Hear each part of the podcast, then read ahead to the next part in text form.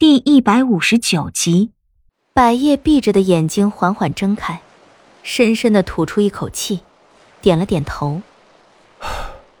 如若不然，我也不会丢了那本该属于我的世子之位。他说完，转头看向我，身子斜靠着船沿上，好似有些不如意，干脆提着头盔就坐在了船沿上。叶姑娘身为北燕王室，接触到的东西应该也不会太少。你可知晓靖王何时有过子嗣、立过太子之类的消息？王宫里的野史秘闻不少。当我知道我是不死人后，为了更加了解不死心，翻阅了很多秘闻古书。但是记载不死心的史料实在太少，我不得不一本一本的去翻阅查找。那时候王宫里的藏书极为丰富，我几乎翻了个遍，其中记载晋国秘闻的书简也有不少，我依稀记得一些。相传晋国国界初定是在大周建立之初，第一任晋王因追随武王伐纣，立下赫赫功名，割地封侯以示褒奖，并颁下特旨：晋国继位者不可以世子之衔赐予太子之称。这规矩传至如今也不曾更改过。而今坐拥晋国八千里国域的晋王，更是将晋国治理得如天下乐土。堪称晋国立国以来第一明君。不过，晋王虽然有治理天下的能力，可似乎并未有什么子嗣诞下。我在一册史卷上看到过这样一段趣闻：天敬十五年，即现任晋王继位之后十五年，一男子带剑步入晋国王都，王宫护卫无一阻拦，直入晋王宫廷面见国君。宫门紧闭长达半日，待宫门重开。晋王颁令昭告天下。说到这里，我脑中忽然像是有一道霹雳炸响，几乎不敢相信自己所想到的，难以置信的看着百叶。这，这不会是真的吧？晋王颁令昭告天下，立来人为晋国太子，此号。他说到这里，收起脸上的笑容，模样变得凝重起来。好像想从我的脸上看出些什么，也不接着往下说了。字号子欣，称子欣太子。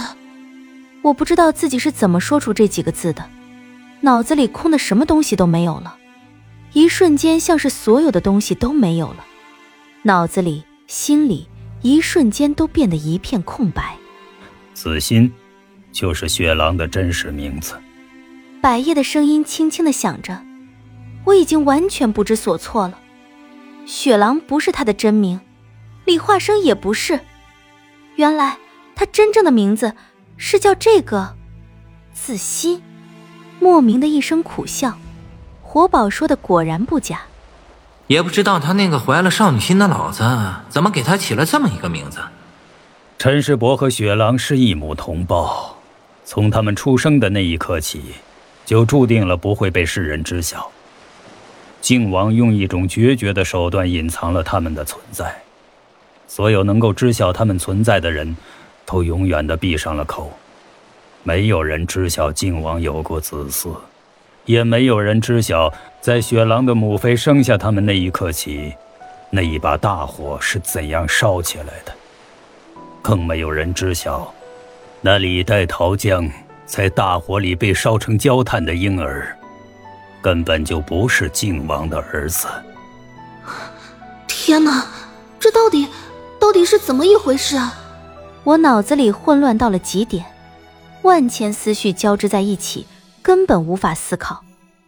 百叶说的这些绝对是机密中的机密，普天之下能够接触到这种层面的人，估计少之又少。既然子心太子才是李化生真正的身份。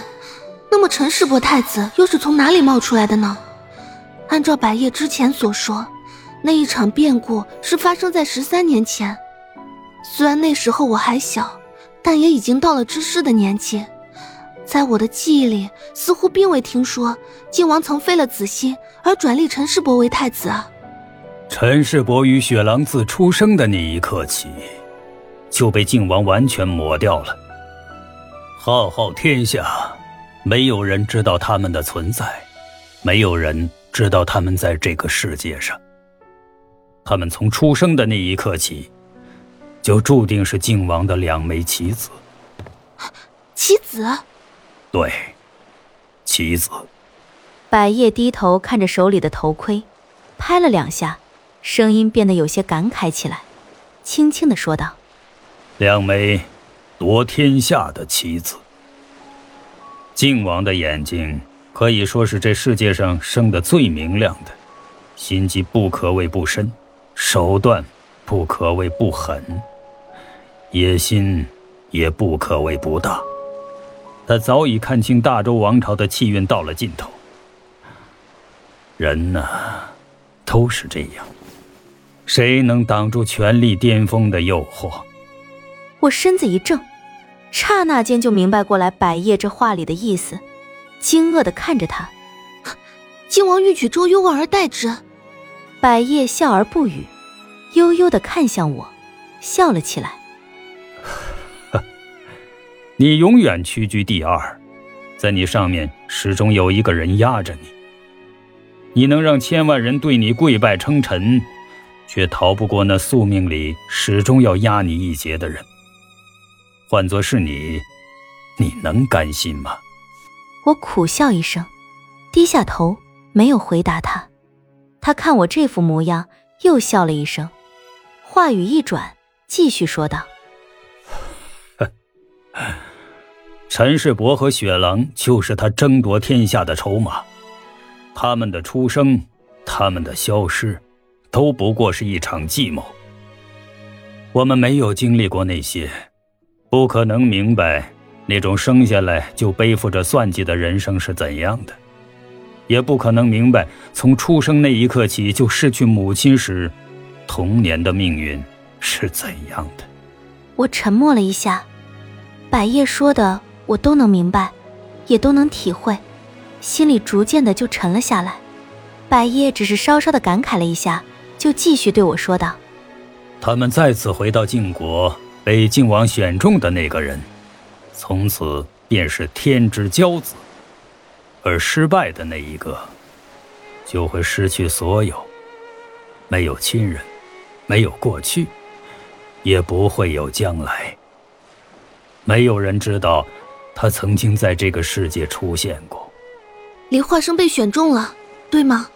嗯，他得到了所有地位、权力、亲情、爱情。这些雪狼所得到的，就是陈世伯失去的。而这些东西一旦失去，就永远不可能再拿得回来。他们从来都没有得到过这些东西。